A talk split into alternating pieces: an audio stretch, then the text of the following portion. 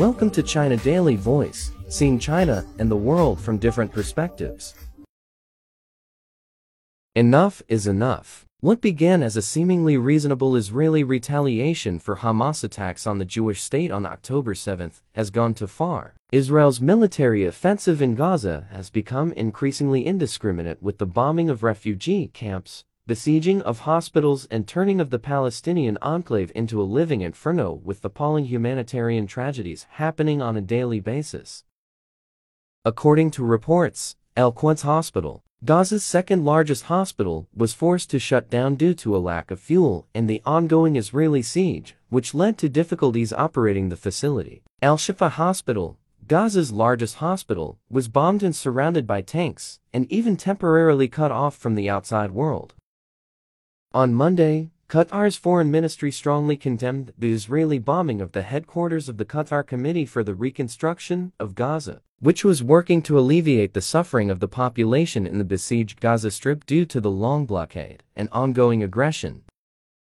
Also on Monday, United Nations offices across the world observed a minute of silence with the UN flag flown at half-mast in honor of the more than 100 aid workers and UN agency employees killed in assisting Palestinian refugees in Gaza. Such a reckless and random offensive that makes no distinction between civilians and militants and considers civilian life support infrastructure a justified target for attack should be unconditionally condemned.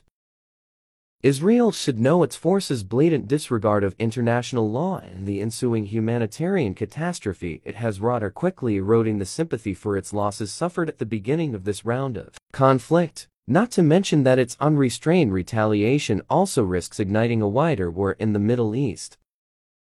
Not only are Jewish settlers in the West Bank shooting to kill Palestinian civilians, Israel is fighting the Hezbollah on its northern border and bombing Syrian targets too. The spillover of the Israel-Palestine conflict is already happening. If the fighting continues it can be only a matter of time before more players become directly involved, painting an even bleaker picture for peace and stability in the Middle East.